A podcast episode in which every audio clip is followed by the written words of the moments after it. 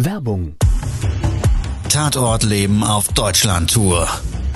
Eine einzigartige Show, perfekt für alle True Crime Fans. Erlebe echte Tatortgeschichten, spannend erzählt von Marcel Engel, Deutschlands bekanntester Tatortreiniger. Erfahre, was Marcel von den Toten lernen konnte, bei über 15.000 Tatorten. Tatort Leben live, auch in deiner Nähe. Jetzt Tickets sichern.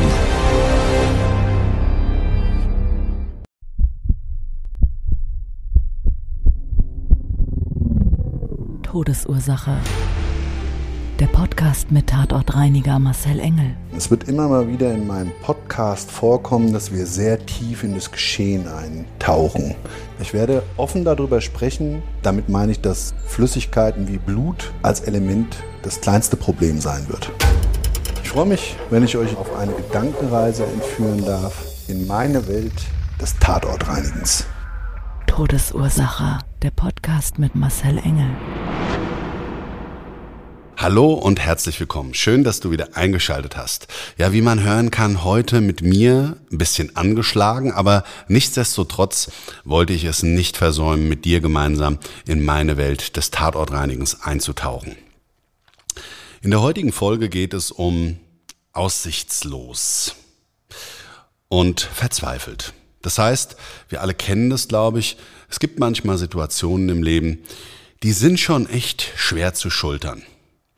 Und unsere Probleme des Lebens, die wir in den Rucksack auf unseren Rücken packen, die sind manchmal einfach Schwergewichte. Und wenn du zu viele von diesen Schwergewichten durchs Leben tragen musst, ja, dann gibt's bei dem einen oder anderen eben eine Reaktion, die unfassbar ist, aber für ihn oder für sie zu dem Zeitpunkt die einzigste Möglichkeit darstellt, sich von diesen schweren Lasten zu befreien. Im Endeffekt macht das alles die Situation noch viel, viel schlimmer. Und vor allen Dingen wird im Nachgang oftmals ein Tatortreiniger benötigt. Und genau so einen Fall möchte ich jetzt gemeinsam mit dir teilen. Und ich würde sagen, lass uns mal starten in diesen Auftrag. Todesursache. Der Podcast. Der Tatort.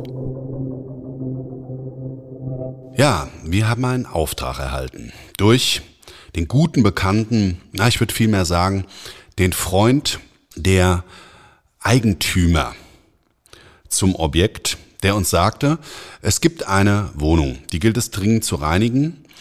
Die Wohnung ist derzeit noch versiegelt. Die Polizei hat die Freigabe für den kommenden Freitag angedeutet und dementsprechend wäre es schön, wenn wir dann im Anschluss direkt reinigen könnten. Also haben wir uns dahingehend verabredet für diesen Tag um 8 Uhr am Objekt. Vor Ort angekommen war schon mal eine große Besonderheit. Nicht nur unser Auftraggeber stand da, sondern acht weitere Personen.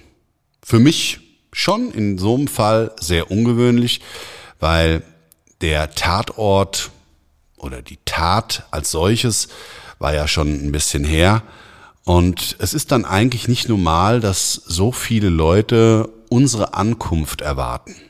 Klar, Leute haben Fragen, und ja, manchmal erhoffen sie sich mit Sicherheit auch Antworten von uns, auch wenn wir die nicht geben dürfen und auch in den meisten Fällen im Übrigen gar nicht können.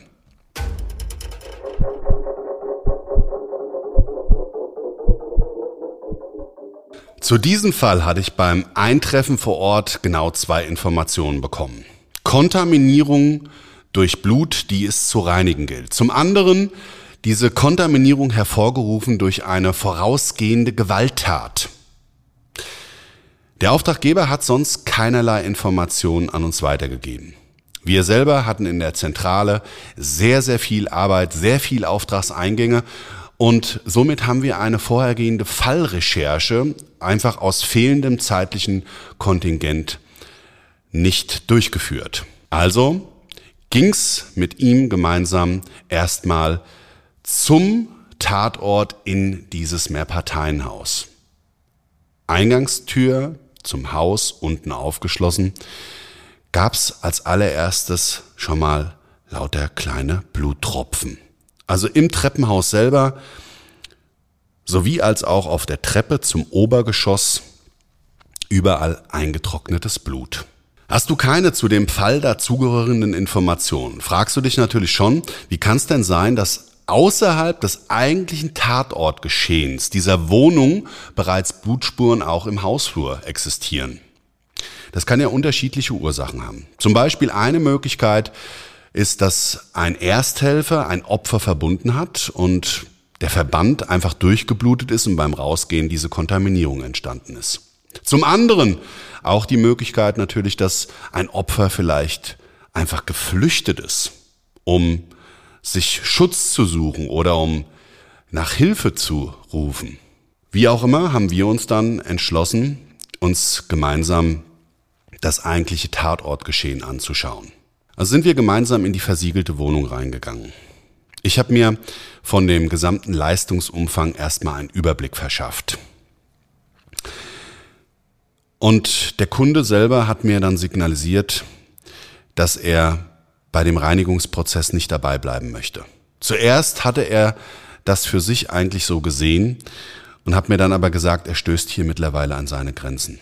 Er wusste ja nicht, wie das aussieht und genau das war der Punkt. Es gab eigentlich eine möblierte, aufgeräumte Wohnung und die Blutspuren selber in dem Geschehnisbereich waren zumindest erstmal im Flur und in dem Wohnzimmer recht überschaubar. Aber es gab noch einen zweiten Raum, und zwar die Küche. Und in der Küche selber, da sah es ganz anders aus. Da konnte man deutlich erkennen, dass an der Decke nicht nur Blut, sondern auch Gewebe hing. Und auf dem Boden habe ich auch das erste Fragment eines Schädelknochens entdeckt. Was er und ich zu dem Zeitpunkt noch nicht wussten, das war, dass sich jemand in der Wohnung mittels Kopfschuss nach einer Gewalttat selbst hingerichtet hat. Und dann hat er mir gesagt, wissen Sie, ich kann das Bildnis, was hier geschehen ist, wenn ich jetzt diese Blutspuren sehe und auch das hier in der Küche, nicht mehr länger ertragen. Lassen Sie uns mal rausgehen und ich erzähle Ihnen die ganze Geschichte und bitte seien Sie so nett und beseitigen Sie wirklich jede mögliche Spur, weil der Mann des Opfers muss hier später wieder leben. In dieser Wohnung, ja, mit der er zusammen mit seiner Frau jahrzehntelang gelebt hat. Also sind wir gemeinsam rausgegangen an mein Auto und er hat mir die gesamte Geschichte erzählt. Todesursache, der Podcast. Das Opfer. Ja, das Opfer, welches in der Wohnung zu Tode gekommen ist und ihr Ehemann, der ebenfalls Opfer wurde, er wurde auch verletzt bei dieser Tat. Ja, die beiden hatten eigentlich vor, an ein jüngeres Pärchen eine Wohnung zu vermieten. Und wie es so üblich ist, muss man ja gewisse Daten bei einer Vermietung angeben. Das heißt, bist du in Arbeit, hast du ein geregeltes Einkommen, wie sind deine Verhältnisse, sind die geregelt, ja oder nein? Und da gab es wohl Unstimmigkeiten. Zuvor hatten die beiden, dieses Ehepaar, dem potenziellen Mieter eine Zusage zu der Wohnung gemacht. Und dann nochmal die Möglichkeit gegeben, in einem persönlichen Gespräch eben diese Ungereimtheiten zu klären. Und wie sich so im Nachgang herausgestellt hat, waren aber ganz viele Fakten, die dort angegeben waren, schlichtweg ergreifend gelogen und ja, nicht nur das mit einer Urkundenfälschung dann auch noch versucht worden zu belegen. Ja, und das ist den beiden dann im Zuge dieses versuchten vermeintlichen Klärungsgespräches eben sauer aufgestoßen. Sie haben dann den potenziellen Mietern eben eine Absage erteilt. Ja, und dann ist es passiert. Das war dann dieser eine Tropfen, ja, dieses eine Problem vielleicht im Leben, was der zukünftige Mieter als Last hatte und hatte wohl darauf gebaut, dass das also jetzt für ihn auch wieder in der Verkettung seiner Probleme, seiner Steine, die er als Last im Leben auf seinem Rücken zu tragen hatte, dadurch genommen war. Und dann ist bei ihm die Sicherung durchgebrannt. Und er hat unfassbar dadurch das Leben von zwei Unschuldigen für immer zerstört, dem einen das Leben genommen und dem Ehemann die Last, nicht nur seine geliebte Frau verloren zu haben, sondern auch mit dieser mit diesem Traumata sein ganzes Leben und seiner verlorenen Liebe leben zu müssen, eine unglaubliche Bürde auferlegt. Und dann hat er sich, der Täter, auch noch in dieser Wohnung erschossen. Mittels Kopfschuss hingerichtet, angelegt mit der Waffe an die Schläfe, dann in den Kopf geschossen.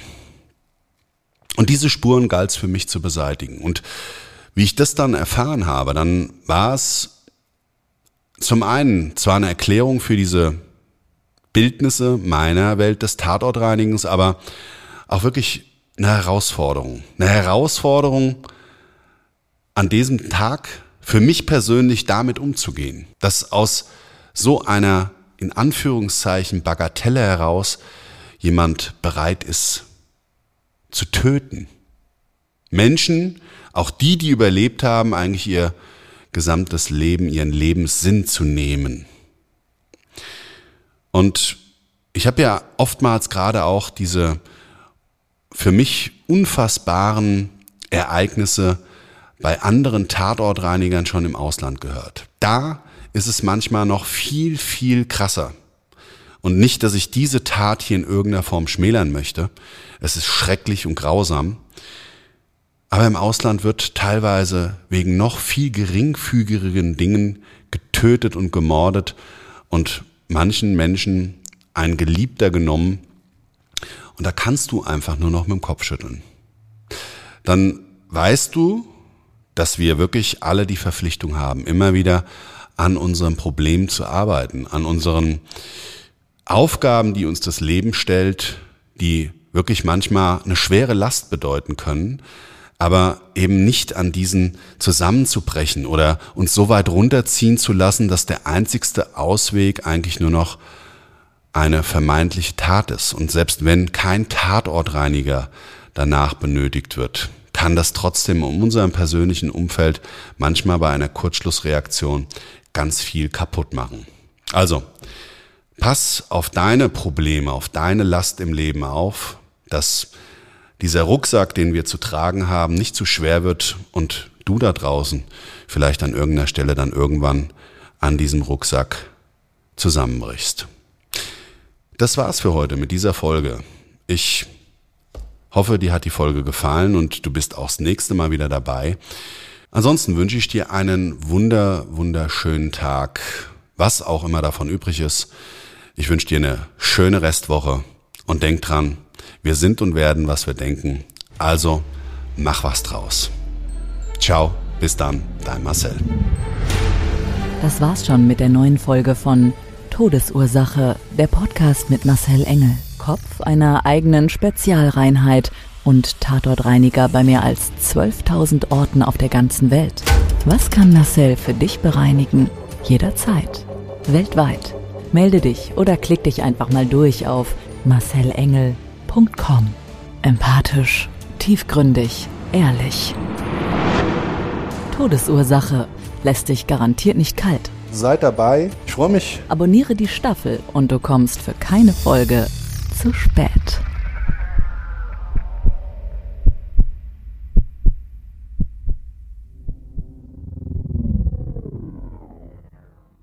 Mobbing findet überall statt. In der Schule, am Arbeitsplatz, innerhalb der Familie und im Internet. Erfahren Sie in dem Kompaktbuch Ausgemobbt, wie Sie sich gegen Mobbing wehren und künftig vermeiden, zum Mobbing-Opfer zu werden. Ausgemobbt von Marcel Engel und Martin Zowak, überall im Buchhandel.